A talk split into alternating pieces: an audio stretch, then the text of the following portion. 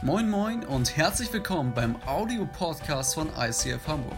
Hier gibt es lebensverändernde Predigten, starke Messages und aufbauende Impulse. Also bleibt dran und viel Spaß beim Anhören. Hamburg! Moin! Sehr schön. Von euch kann man Applaus lernen. Sehr schön bei euch zu sein, Hamburg. Sehr schön, die Microchurches, Online Church. Schön, dass ihr da seid.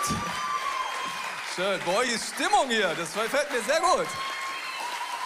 Weil das bringt ja euer Pastor Andi Pantli jeder Kirche bei. Wenn wir klatschen, dann klatschen wir richtig. Ja, deswegen ist immer so ein Fremdschirm-Moment, wenn jemand das beibringt. Aber ihr könnt es schon alle. Das finde ich sehr toll. Ich finde auch sehr schön, heute bei euch zu sein. Äh, Andi, Tina, wunderbar mit euch Zeit verbringen, mit der Family. Wir hatten die besten Stadtführer gestern. Wir haben eine Hafenrundfahrt gemacht. Ich habe viel gelernt. Äh, zum Beispiel eure Elbphilharmonie. Die kann ich ja nur aus den Medien. Jetzt habe ich sie gesehen. Ist aber auch schön geworden, ne? muss man sagen. Und ich weiß nicht, wer empfindet, dass ihr als Hamburger gemobbt werdet während der Elbphilharmonie? Keiner. Also in der Münchner Presse wurde es schon recht breit erklärt, was ihr hier gemacht habt. Aber ihr seid in eurer Identität gestärkt, freut mich zu sehen. Also außerhalb von Hamburg fand man das recht lustig, die ganze Sache. Und dass man so eine geschwollene, äh, geschwungene, wie auch immer, Rolltreppe macht und dann sagt, ja, das hat sich jetzt gelohnt, die 800 Millionen. Ja? Jetzt fahren wir mal einen Bogen. Ne? Also ich war gestern da und äh, habe dann heute Morgen so ein bisschen in die Internet eingegeben, so andere Skandale. Was fällt euch noch für Geldskandale? Welche Städte fallen euch ein außer Hamburg? Lass mal über andere reden. Stuttgart, Stuttgart 21, ja, sehr schön. Ich habe gelesen, die neue Prognose Stuttgart 21 haben sie gesteigert von äh, ungefähr zweieinhalb Milliarden auf 10 Milliarden. Ihr müsst euch nicht schämen mit 800 Millionen, das ist nix. Oder was? Stuttgart, was fällt euch noch ein? Berlin, Berlin. sehr schön. Der Flughafen, ist allerdings gegen Stuttgart 21 noch recht positiv von 2 Milliarden auf 7 Milliarden hochgeregelt. Ihr wart ja nur von 80 Millionen auf 800 Millionen. Das kann ja mal passieren. Ja, wir reden heute über Budgets. Das wird sehr wichtig werden. Müssen vielleicht unsere Politiker mal machen, keine Ahnung. Aber es gibt eine Stadt, über die wird fast nie geredet, weil wir haben den FC Bayern, deswegen reden alle nur über Fußball. Wisst ihr, wer den größten Baufail gerade im Moment hat? Nicht Berlin, nicht Stuttgart, nicht ihr. Wir machen eine zweite Stammstrecke gerade, ja, und äh, die wird, äh, schätzt, wurde dreieinhalb Milliarden angesetzt. Jetzt die neueste Schätzung ist 14 Milliarden. Und statt 2028 wird das 2037 fertig, wenn es gut läuft. So, was machen wir Münchner richtig? Wir reden über andere. Dann fällt es gar nicht auf, dass wir den Rekord halten. Ja, ist ja echt so, aber das sollten wir bei Finanzen nicht tun. Wir sollten nicht über andere reden. Wir sollten einfach über uns selber reden. Und diese Predigt ist für dich. Nicht für deine Frau, nicht für deinen Freund, nicht für irgendjemand, sie ist einfach für dich. Und so ist auch übrigens die Bibel geschrieben. Sie ist für dich geschrieben, dass du darüber nachdenkst und nicht deinen Nachbarn mal anschubst, sagst, das war jetzt mal gut, gell? Mario, so, wie auch immer. Ja, und das Interessante bei unseren Politikern ist, bei denen reicht irgendwie oft so ein Satz, ja, ist jetzt halt blöd gelaufen. Ja, 80, 800, eine Null. Also wenn du so mit deinen Finanzen drum gehst, dann gut Nacht, dann ist nicht schlecht gelaufen, dann bist du privatinsolvent, gell? Unser Staat kann irgendwie nachdrucken und findet irgendwelche Verrückten, die noch Staatsanleihen kaufen, aber privat, was machst du dann? Ja, also wenn ich mich dann so verrechne, wird es schwierig. Und das Interessante ist, dass nicht nur ich als Münchner heute darüber predige, was ja an sich schon bei den Fails interessant ist, sondern dass ich als Tobias darüber predige. Weil meiner Biografie, ich bin in einer Familie groß geworden, wo zwei Dinge definitiv nicht da waren. Es war keine glückliche Ehe und es war keine Freiheit in Finanzen. Das war definitiv gar nicht da in meiner Familie. Ich bin in einer Ehehölle groß geworden. Und wenn du mir als Teenager gesagt hast, eines Tages wirst du mit deiner Frau die größten deutschsprachigen Ehekonferenzen machen und Leuten erklären, warum Ehe eine gute Lösung ist, hätte, mein 19-jähriges Ich dir Folgendes geantwortet. Ich heirate frühestens mit 30, aber mit 19 dachte ich, mit 30 ist Leben vorbei. Heute weiß ich, es ist nicht so. Bin 46, wird immer besser, vor allem die jetzt Panik haben vom 30. Geburtstag. Also Unmöglich. Und das Zweite, was unsere Familie definitiv nicht da war, war Freiheit der Finanzen. Von klein auf habe ich mitgekriegt, es wird eng, es wird, wird, knapp, wir müssen jeden Cent umdrehen. Äh, so Sätze in meiner Familie wie, unser einer kann sich das nicht leisten. So, so bin ich groß geworden. Und wenn du mir sagt hättest, ich schreibe mal ein Buch über Finanzen, über göttliche Prinzipien finde die so geil, dass ich ein Buch schreibe, ich sage, das mache ich auch nicht. Also Gott ist groß und verändert. Und das ist auch mein Wunsch für dich heute. Ganz egal, wo du in Finanzen stehst, in der Beziehung mit Gott stehst, dass wir heute erleben, wie Gott uns verändert, weil wir alle haben so ein Mindset in uns über Gott. Ich mache es mal übertrieben mit zwei mit, äh, jeweils Memes. Also das erste Meme sagt mir so ein bisschen, was ich vielleicht über Gott denken kann. Es könnte mein Gottesbild sein. Ich bin nur der Handlanger für Gott und darf kein Geld für mich nutzen. Ich bin nur so ein Mieter bei Gott, seitdem ich Glaubensraum gekommen bin. Und Gott ist voll der Egoist, der die ganze Zeit nur sein Ding macht, sein Reich komme, sein Wille geschehe. So sagt das keiner, aber so verhalten wir uns manchmal. Als würde es Gott nicht gut mit uns meinen. Ganz im Gegenteil, wer Gott wirklich ist, Gott, das nächste Meme, Gott hat die Welt für mich geschaffen, von Anfang an für mich gemacht und er hat gesagt, es ist super, wenn du ein Verwalter bist und ich liebe es, wenn ich in der Beziehung mit Gott bin. Oder nächste Variante, hier haben wir die Variante, dass du denkst, naja, Gottes Bild, Gott fordert immer mehr von mir, der ist einfach so ätzend, Gott ist so ein Geldgeier, bei jeder Gehaltserhöhung will er 10 Prozent, ja, und bevor ich überhaupt den ersten Cent aufgeben soll, soll ich ihm was geben. Also das nennt keiner so, aber wir verhalten uns so. Ja, also wenn wir so irgendwie unterbewusst ein Problem haben, haben wir irgendwie ein Gottesbild, das ist jetzt sehr übertrieben dargestellt, aber irgendwie geht es in diese Richtung. Wer Gott wirklich ist, ist er derjenige, der die Gehaltserhöhung schenkt. Er ist derjenige, der noch mehr Geschenke für dich hat und er hat gesehen, wenn du im Kleinen treu bist und wartet nur drauf, dass er dich über mehr setzen kann. Also so Gottesbild wird im Bereich Beziehung und Geld Schnell deutlich. Und an unserem Verhalten merken wir, ob wir Gott vertrauen oder nicht. Nicht, was wir sagen, nicht, was wir singen, sondern in diesen Bereichen wird es so unangenehm. Als ich zum Glauben gekommen bin, habe ich dann auch gelesen, dass Gott gute Pläne in meinen Finanzen hat, aber ich konnte es einfach nicht glauben. Ich weiß noch genau, ich war mit der Frauke dann in so einer Experimentierphase. Wir waren so in der ersten Phase, Richtung Kirchengründen zu gehen und es gab immer so diese Kollekten-Moment, wie gerade eben. Ja? Und ich bin aufgewachsen in der Familie, das Kollekte ist der Klingelbeutel. Ja? Da hat die Mama mir 10 Pfennig oder 50 Pfennig oder wenn es ganz krass lief, eine Mark gegeben damals. Ich bin schon älter. Eine Mark gegeben. Und die hast du dann so reingetan. Dann klingelingelingeling. Es war ein Klingelbeutel. So, dann kam ich, habe ich Freunde kennengelernt, die hatten einen Reinschlung. Die haben nicht einen Klingelbeutel gemacht, die haben aus dem einen Raschelbeutel gemacht. Die haben da Scheine reingeschmissen. Kennst du Scheine?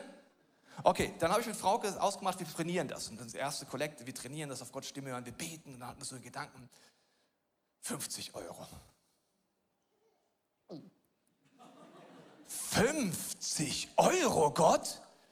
Das Krasse ist, ich habe mich so selber beobachtet, gefühlt ist mein Leben mit den 50 Euro im Kollektenbehälter verschwunden. Und ich wollte es eigentlich wieder rausholen. Ich dachte, oh nein! Ja, so.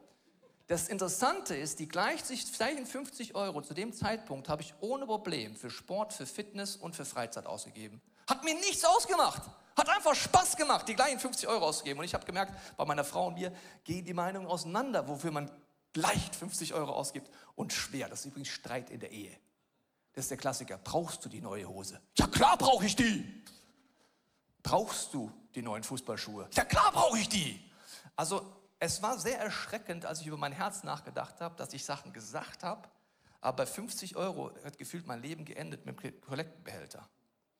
Und da hat Gott mich auf eine Reise mitgenommen und ich möchte ein Stück auch heute ein bisschen mehr mitnehmen in dieser Serie und mit denen mit ein Gedankenexperiment starten, weil Jesus macht immer Gedankenexperimente, das sind Gleichnisse und will uns auf einen Weg mitnehmen. Und ich fange mal dieses Gleichnis an. Stell dir Folgendes vor, das ist die Aufgabe. Du gehst auf Weltreise, super, oder?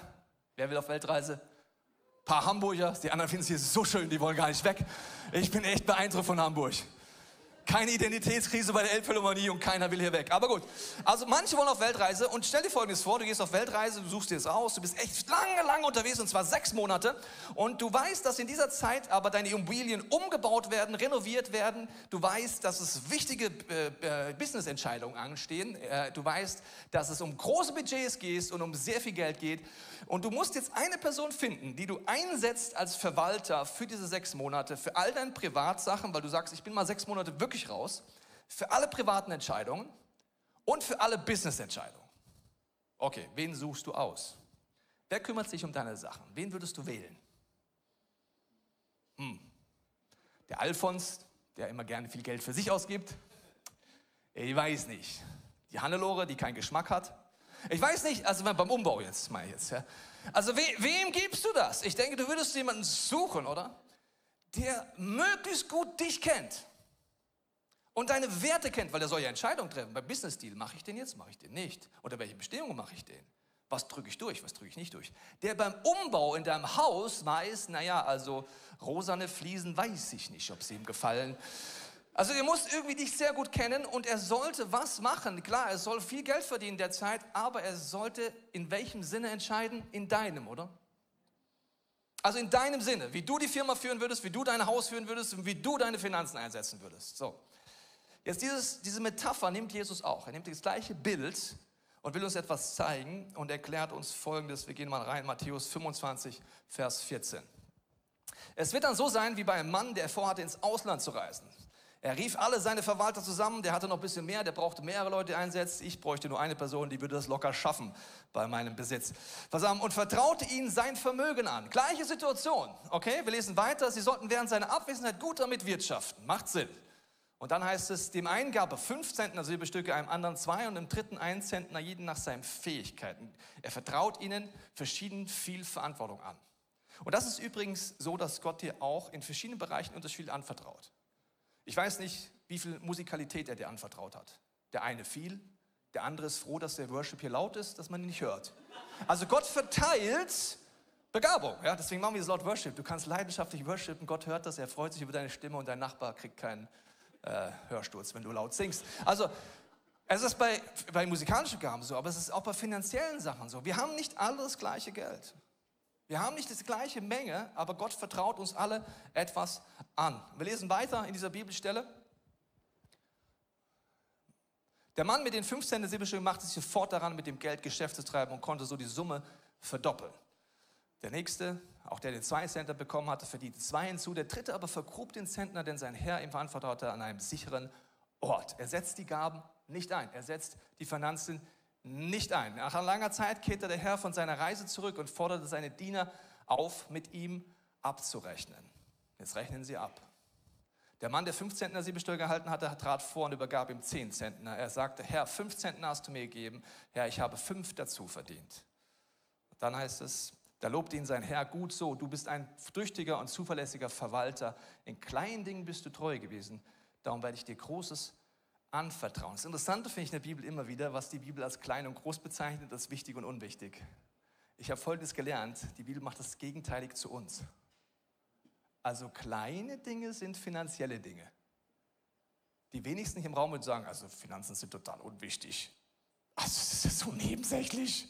Ja, ob jetzt 2 Milliarden oder 14 Milliarden, ist doch egal, ja? Unsere Politiker können das machen, privat würde es keiner von uns sagen.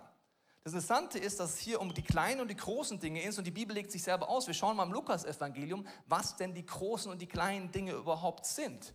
Und ich sage euch, macht euch Freunde mit dem ungerechten Mammon, damit, wenn er zu Ende geht, sie euch aufnehmen in die ewige Hütten. Hier geht es um das Bereich Finanzen. Wer im geringsten treu ist im Bereich Finanzen, der ist auch im großen treu. Und wer im geringsten ungerecht ist, der ist auch im großen ungerecht. Wenn ihr nun mit dem ungerechten Mammon nicht treu seid, wer wird euch das wahre Gut anvertrauen? Was ist aus Gottes Sicht das Ziel mit dir in Finanzen? Wir denken immer, dass Gott uns mehr Geld gibt. Nee, dass er uns das wahre Gut anvertrauen kann. Was ist das wahre Gut? Menschen, Autorität, Durchblick im Reich Gottes und aus Sicht der Ewigkeit ein erfolgreiches Leben. Das ist wichtig. Mein Vater ist gestorben äh, mit Mitte 80 und das Einzige, was ihm vollkommen scheißegal war, auf Norddeutsch gesagt, war sein Geld im Moment des Todes. Das war ihm vollkommen wurscht. Was ihm nicht war, egal war, war in Sicht der Ewigkeit, was wichtig ist. Wie sind die Beziehungen? Wie versöhnt ist er mit seiner Frau, mit seinen Kindern? Und wie versöhnt ist er mit Gott? Und was für ein Leben hat er eigentlich gelebt? Welche Spuren hat er hinterlassen? Aber Geld war ihm wurscht. Im Angesicht des Todes merkst du, dass die Priorität der Bibel stimmt. Weil was so wichtig ist, nämlich Geld, wird total unwichtig. Status ich habe keinen gesehen, der sich in seinem Mercedes beerdigen lässt. Der Status ist dir wurscht. Du sagst doch nicht, zeig mir doch mal meine Rolex. Ich will sie noch einmal berühren, bevor ich in den Tod gehe. Ist dir wurscht. Also im Angesicht des Todes, alles, was dort unwichtig ist, ist dir jetzt tendenziell zu wichtig. Und deswegen möchte Gott uns dahin wandern, dass wir im geringsten treu sind. Und er geht in diesem Gleichnis weiter, kannst du zu Hause mal nachlesen. Weil Gott möchte uns verändern. Ich sage immer, Gott hat Finanzen und Geben wegen uns erfunden und nicht wegen sich. Gott hat kein Finanzproblem. Gott hat kein Versorgungsproblem. Er hat Geben erfunden für dich und für mich, nicht für sich. Er hat schon alles. Wir schauen uns das mal an, weil er möchte etwas drehen. Im Reich Gottes heißt es, dass wir neu denken lernen. Und zwar gibt es so einen Satz, den habe ich dir mitgebracht, der heißt, äh, get, ne, give, mach mal diesen ersten Satz bitte. Da, give to get. Also, ich gebe etwas, um zu bekommen. Normales Denken ist zum Beispiel, ich fange an, Verwalterschaft zu leben und ich denke mir, ja, das ist schlau, ich bin Geschäftsmann. Ich gebe zum Beispiel 10 Prozent, dann kriege ich ja viel, viel mehr. Im Reich Gottes dreht sich alles. Ich zeige dir mal, wie sich dreht. Im Reich Gottes denkt man anders. Gott, du darfst mir mehr anvertrauen, damit ich noch mehr investieren kann, noch mehr geben kann oder noch mehr vermehren kann. Diese drei Varianten. Und das Interessante ist, dass wir aus einer Familiengeschichte jeder kommen, wo wir eher uns auf der Seite einstufen, die Empfängerseite oder eher auf die Geberseite durch unsere Biografie. In meiner Biografie nicht schwer zu erkennen. Ich habe immer gedacht, ich bin eher der so, der ein Finanzwunder braucht. Ne? Ist ja klar. Komme aus einer Familie mit wenig Geld, bin Pastor. Also ich bin eher so der Empfänger im Reich Gottes, verstehst du? Und meine Gebete gehen so, Gott, schenke mir ein Auto oder zwei. Schenk mir ein Motorrad, schenk mir ein Haus. Ich bin so der Beschenkte, verstehst du? Und dann gibt es die Leute wie mein Schwiegervater und andere, die haben halt mehr Geld, das sind halt eher die Geber im Reich Gottes. Ne? Die haben halt mehr. Ne? Und die denken sich immer, ja, was soll ich denn noch machen? Bei jedem Essen, wo sie essen gehen, denken sie, jetzt muss ich schon wieder zahlen. Weil sie wissen immer, ich habe mehr als du. Also, Mist, wieder drei Studenten, wieder einladen. Das heißt, ich weiß nicht, auf welcher Seite du dich einstufst, aber das Interessante, im Reich Gottes gibt es das überhaupt nicht. Da gibt es nicht den, der einfach mehr gibt als empfängt, und da gibt es nicht einfach den, der mehr empfängt als gibt. Es gibt einfach nur Verwalter, die sagen, hier bin ich, Gott benutze mich. Als ich das verstanden habe, hat es mein Gebetsleben revolutioniert. Von Gott äh, schenkt mir ein Auto zu, jetzt wird's krass, mach mich zu einer Person, die Autos verschenkt. Das ist ein anderes Denken. Jetzt sagst du, wie soll das gehen? Ja, ich erzählte von einer Familie aus unserer Kirche, die mich inspiriert. Äh, sie hatten ein äh, nicht so neues Auto mehr, aber er hat in der Firma einen Dienstwagen bekommen und er wusste, jetzt kann ich ja mein Auto verkaufen. Es hat so ungefähr vielleicht 14.000 Euro noch gekriegt dafür und er wusste, ich brauche das Geld eigentlich, um in mein Haus zu investieren. Ich hätte noch gerne eine Solaranlage, ich hätte noch gerne alles Mögliche in meinem Haus. Und dann hat er sich erinnert, dass er so ein Gebet gebetet hat wie ich. Gott, Mach mich zu einer Person, die Autos verschenkt. Und dann diese Familie sitzt da so und denkt sich, wow, jetzt haben wir ein Firmenauto, jetzt könnten wir ja die 14.000 nehmen und irgendjemand ein Auto schenken. Aber ich brauche es ja eigentlich selber, weil ich bin ja eigentlich der Empfänger, verstehst du? Ich wohne ja hier. Und hat die Familie gebetet, okay Gott, danke für diese Option, danke für den Dienstwagen. Vertrauen dir alles an, Solaranlage, alles anders. Today is the day. Wir werden zu einer Familie, die das erste Auto verschenkt. Und sie haben anonym das erste Auto verschenkt. Gott möchte mit uns in einen Lifestyle reinkommen, wo wir mit ihm kooperieren und nicht die einen empfangen einfach und die anderen geben einfach. Ich war letztens mit jemand essen, der ist Multimillionär. Und da hatte ich einfach einen Impuls, ihn einfach privat einzuladen zum Essen. Da habe ich gesagt, ich lade dich gerne ein. Er sagt, nee, nee, nee, lass stecken. Sag ich, nee, ich meine es ernst, ich lade dich ein. Sagt er, nee, nee, nee, lass stecken, ich habe viel mehr. Sag ich, im Reich Gottes geht es nicht darum, wer von uns mehr hat, sondern wer von uns gehorsam ist. Das ist ein anderes Denken. Und ich habe gesagt, lass mich dich beschenken. I love it. Habe gesagt, ich habe ein schlechtes Gewissen. Ja, dann lass uns zum Kreuz gehen. Du brauchst kein schlechtes Gewissen haben. Gott versorgt mich. Ich bin gesetzt. Ich bin ein Verwalter.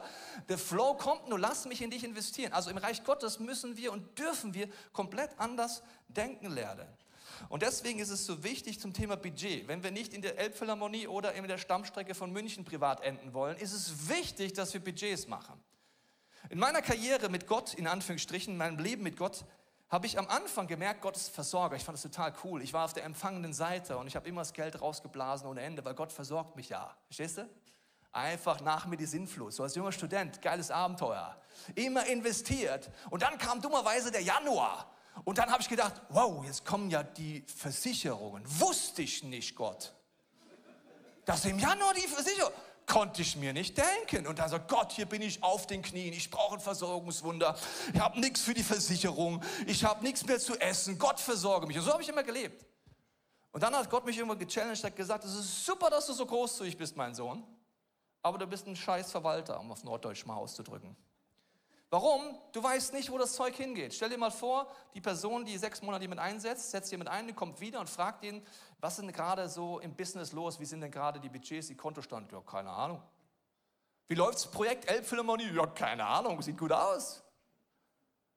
Da will ich sagen, Junge, hast du eigentlich im Griff, was du tust? Und deswegen habe ich gemerkt, es gibt diese zwei Beine und die kennt ihr wahrscheinlich auch. Es gibt das eine Bein, das bringt mich vorwärts, das ist Großzügigkeit. Aber wenn ich immer nur großzügig bin, und nichts anders mache, wird es mich irgendwann komplett zerreißen.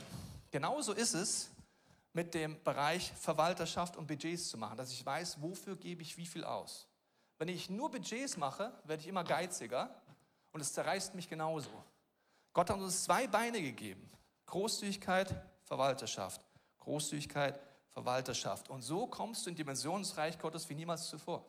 Es gibt Leute hier, die mir zuhören, du hast kein Budget. Ich challenge dich, das zu machen. Warum? In Gottes Perspektive bist du eingesetzt als Verwalter mit Dingen, die Gott gehören, weil alles kommt von Gott. Und ich möchte ein Verwalter sein, wo Gott mich ständig fragen kann, wie viel haben wir zur Verfügung? Ja, wir können 500 Euro investieren, Gott. Ich habe in meiner Familie ein Wenn Gott das braucht Konto entwickelt. Da geben wir jeden Monat Geld drauf. Ich weiß genau, was da drauf ist per App. Und wenn Gott uns den Impuls gibt, sei großzügig zu dieser Person oder investiere in diese Ehe, habe ich auf einmal größere Summen. Warum? Ich habe es zur Seite gelegt. Und wenn der Heilige Geist mir sagt, go, weiß ich, ich habe überhaupt 600 Euro, die ich zur Seite gelegt habe, die ich investieren kann. Die anderen machen vielleicht Budgets, du bist super in Geld, aber deine Challenge ist Großzügigkeit. Egal was es ist, lass uns einfach einen weiteren Schritt dort gehen. Und deswegen schauen wir uns mal drei Kreise an, die mir besonders helfen, auch im Bereich Budget. Das eine sind meine Verbindlichkeiten. Das sind halt deine Mieten, die Verträge, die du unterschrieben hast, die Versicherungen, der Handyvertrag. Ich weiß nicht, was du alles dort drin ist. Dann kommt neben den Verbindlichkeiten äh, kommen Bedürfnisse, Essen, Trinken, alles Mögliche. Und hier geht der Streit dann schon auseinander, wenn du verheiratet bist. Was ist noch ein Bedürfnis? Braucht's die Nutella? Ich weiß nicht, wahrscheinlich schon. Oder ja, oder, oder äh, Klamotten, in welchem Ausmaß, was ist ein Bedürfnis? Das wird sehr, sehr interessant, wenn man das mal aufschreibt. Und dann gibt es Wünsche und da gehen die Weine auch auseinander. Ab wann ist es ein Wunsch, ab wann ist es noch ein Bedürfnis? In Deutschland sind wir sehr lange der Meinung, dass es noch ein Bedürfnis ist. Sehr, sehr lange. Andere Länder würden sagen, du hast Wasser zu trinken und hast Essen in deinem äh, Kühlschrank und Dach über dem Kopf, that's it. Wir, nein, nein, nein, nein, nein, ich brauche aber schon noch mehr. Ja? Dreimal die Woche essen gehen ist ein Bedürfnis. Also und du wirst merken, dass du dort einfach, je nach Lebenslage und wo du bist, wird es unterschiedlich stark sein, dort reinzugehen. Und es ist wichtig, darüber nachzudenken, was habe ich dort eigentlich alles und was gebe ich aus. Weil Gott möchte mit dir trainieren.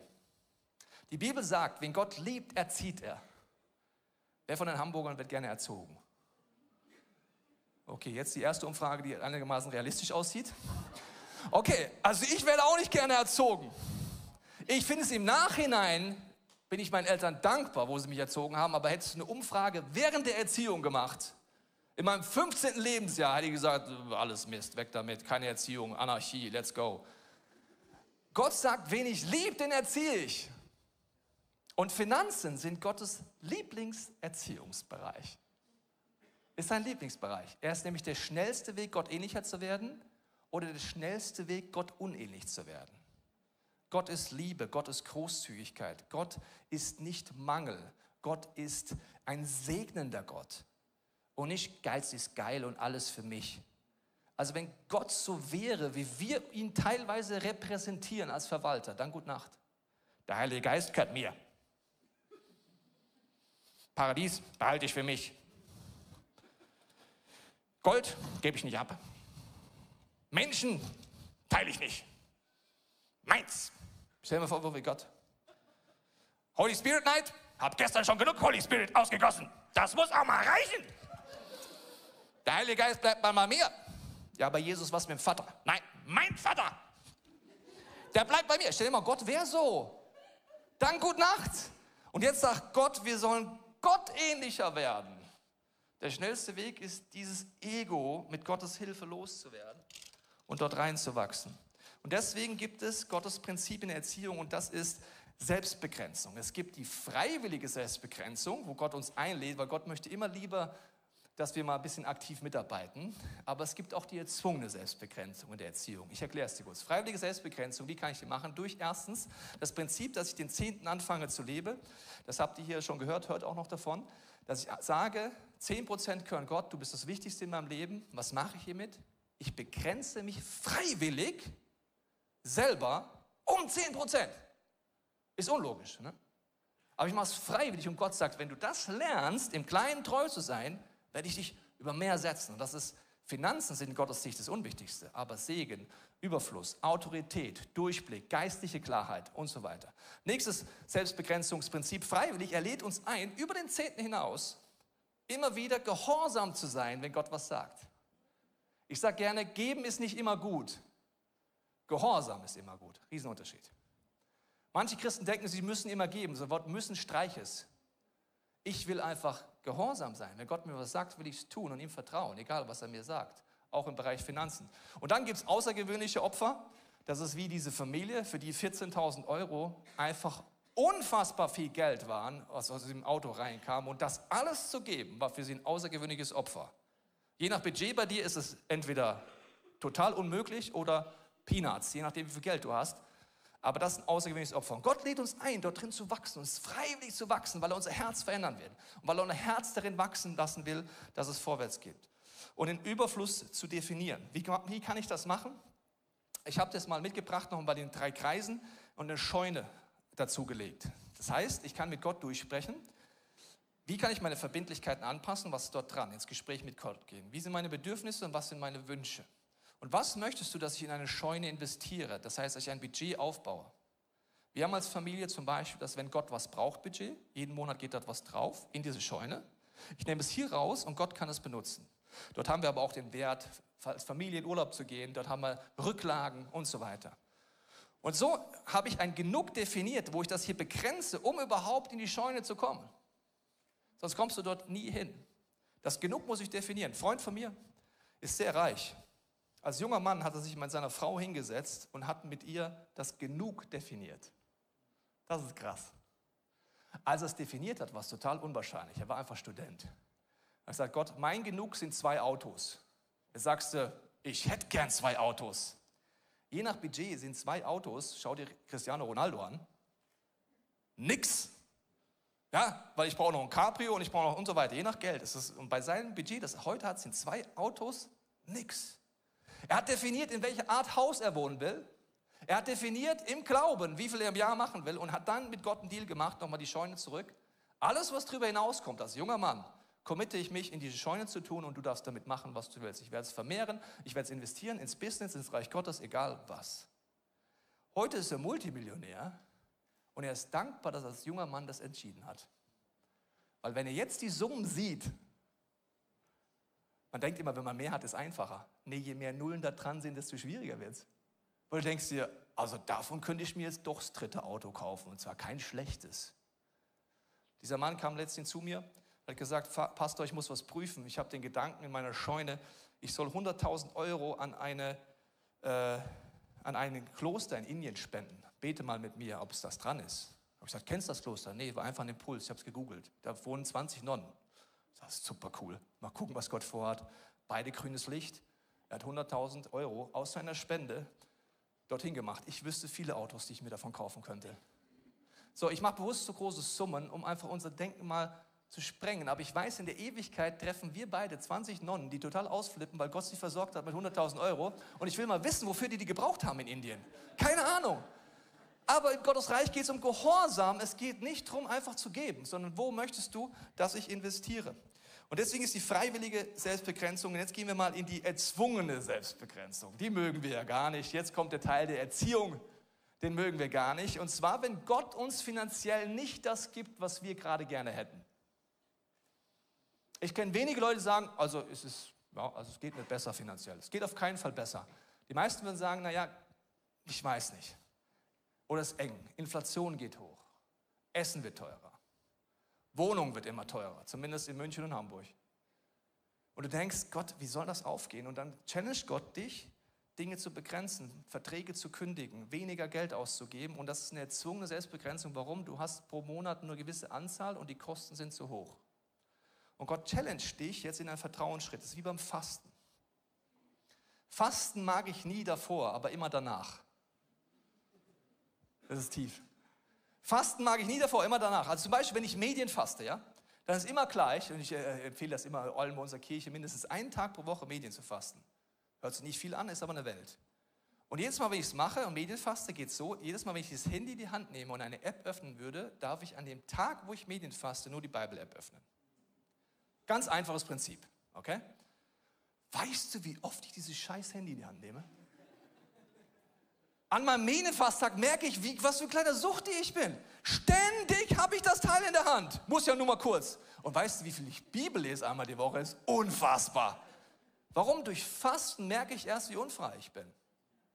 Wenn du Essen weglässt oder Getränke weglässt und nur zum Beispiel mal eine Zeit lang Wasser fastest, merkst du, du bist zuckersüchtig vielleicht, du bist vielleicht äh, koffeinsüchtig vielleicht, du stopfst die ganze Zeit Löcher mit Nahrung und erst im Fasten merkst du, alter Falter, da ist relativ viel in meiner Seele, was Gott noch heilen darf.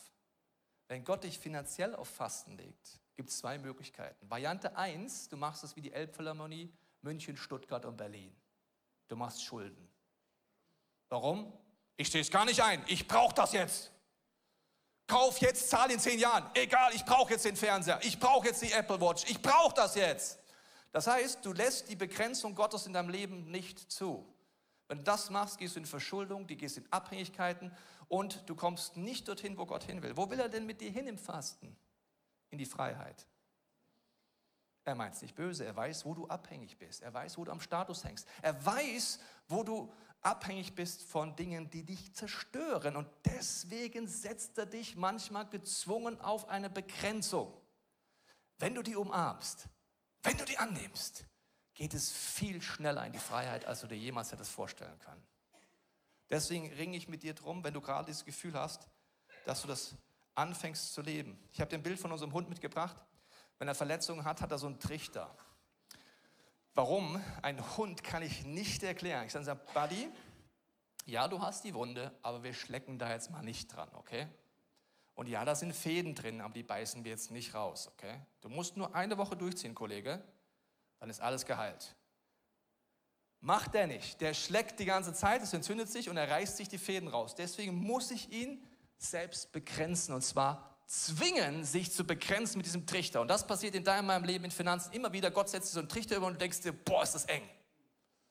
Mit welchem Ziel? Dich dazu bringen, leck nicht mehr an den falschen Stellen, beiß dir nicht die Sachen raus. Gott möchte Heilung und Freiheit in deinem Leben kriegen. Warum? Ist ein guter Vater, der es gut mit dir meint und er dich auf Begrenzung setzt mit dem Ziel, dass Heilung und Freiheit passiert. Deswegen sage ich dir nochmal, Finanzen sind der schnellste Verstärker und der schnellste Weg in die Gottesähnlichkeit oder der schnellste Weg in Abhängigkeit und in ungesunde Verhaltensweisen. Aber das haben wir ja schon jahrelang ausprobiert, das brauchen wir nicht mehr. Deswegen der andere Weg ist wesentlich besser. Und deswegen kenne ich in meinem Leben beides. Ich kenne die Situation von Überfluss, aber auch Mangel. Ich weiß noch genau, als wir verheiratet waren, einige Jahre, hatten wir einen Glaubensschritt gemacht. Und dann hatten wir sehr wenig Geld auf einmal in diesem Monat. Und es waren noch zweieinhalb Wochen und wir hatten gar kein Geld mehr. Dann haben wir gedacht, was machen wir jetzt? Haben gebetet, Gott, kannst du uns nicht irgendwas im Briefkasten schmeißen? Gott, kannst du nicht irgendjemand sagen, dass er uns Geld gibt? Nichts kam. Dann haben wir gesagt, was machen wir jetzt? Wir brauchen Geld. Da wir den Impuls, geht in den Park und sammelt Pfandflaschen. Bin ich, als Pastor vom ISF München, mit meiner Frau im Park und haben Pfandflaschen gesammelt. Und wenn ich das so sammle, reg ich mich auf. Gott, das geht ja gar nicht. Wieso soll das jetzt? Das ist total demütigend. Und dann sagt Gott nur, Begrenzung, hä? Nicht schön. Was kommt denn alles raus aus dir? Wie fühlst du dich? Lass uns reden, mein Sohn. Und in diesem Moment habe ich so tief Gott erlebt. Warum? Ich habe eine Empathie für Menschen, die das machen müssen. Ich weiß, was Mangel ist. Und er hat mir gezeigt, als ich diese Sache gemacht habe, ich brauche eigentlich kein Geld, ich brauche nur ihn. Aber nur durch diese Erfahrung bin ich dorthin gekommen. Ich kenne genauso, dass mir jemand schon mal ein Fünf-Sterne-Hotel geschenkt hat. Aber weißt du, was Paulus sagt?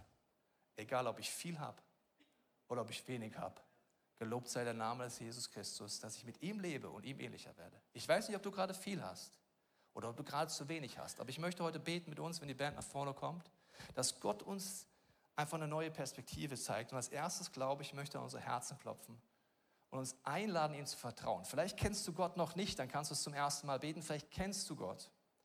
Dann ist es ein gewagtes Gebet zu sagen, Heiliger Geist, du darfst mir anfangen, in Finanzen noch mehr zu zeigen, was es heißt, einen liebevollen Vater zu haben. Und es ist mein Lieblingsgebet geworden. Ich sage, Jesus, Vater, erzieh mich.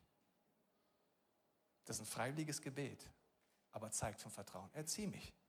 Zeig, wo ich auf falschen Wege bin, wo mein Herz von dir weggeht und führe mich zurück auf deine Wege. Ich lade dich ein, die Augen zu schließen, dein Herz zu öffnen. Auch zu Hause in Microchurches, online. Heiliger Geist, ich bete jetzt, dass du in der Stille uns zeigst, was diese Predigt für uns bedeutet. In unseren Gedanken, unseren Gefühlen, unserer Fantasie. Du siehst alles, was uns auffühlt im Bereich Finanzen, alles, was uns auch vielleicht gefangen hält oder was wir so normal nehmen durch unsere Prägungen in unserem Land. Ich bete jetzt, dass du in der Stille uns zeigst, was du uns anbietest, was diese Predigt für uns bedeutet.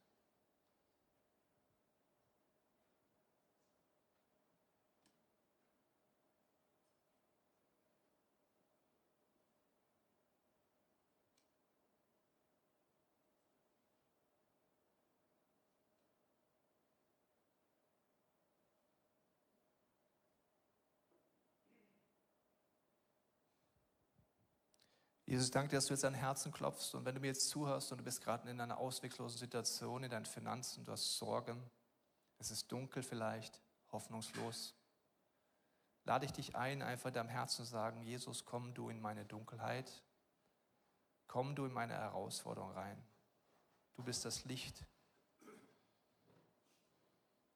Und Jesus, bete das jetzt für mich und jeder, der es möchte, kann das mitbeten. Jesus, mein Wunsch ist, dass du mich erziehst, mein Wunsch ist, dass du mir mehr zeigst, wo ich dir an deinen Prinzipien vorbeilebe. Mein Wunsch ist, dass du aufzeigst, was mich von dir trennt. Ich danke dir, dass du die Finanzen in meine Hand legst und Ressourcen. Ich möchte lernen, so zu denken, wie du denkst, zu fühlen, wie du fühlst und zu wollen, wie du willst. In Jesu Namen. Amen.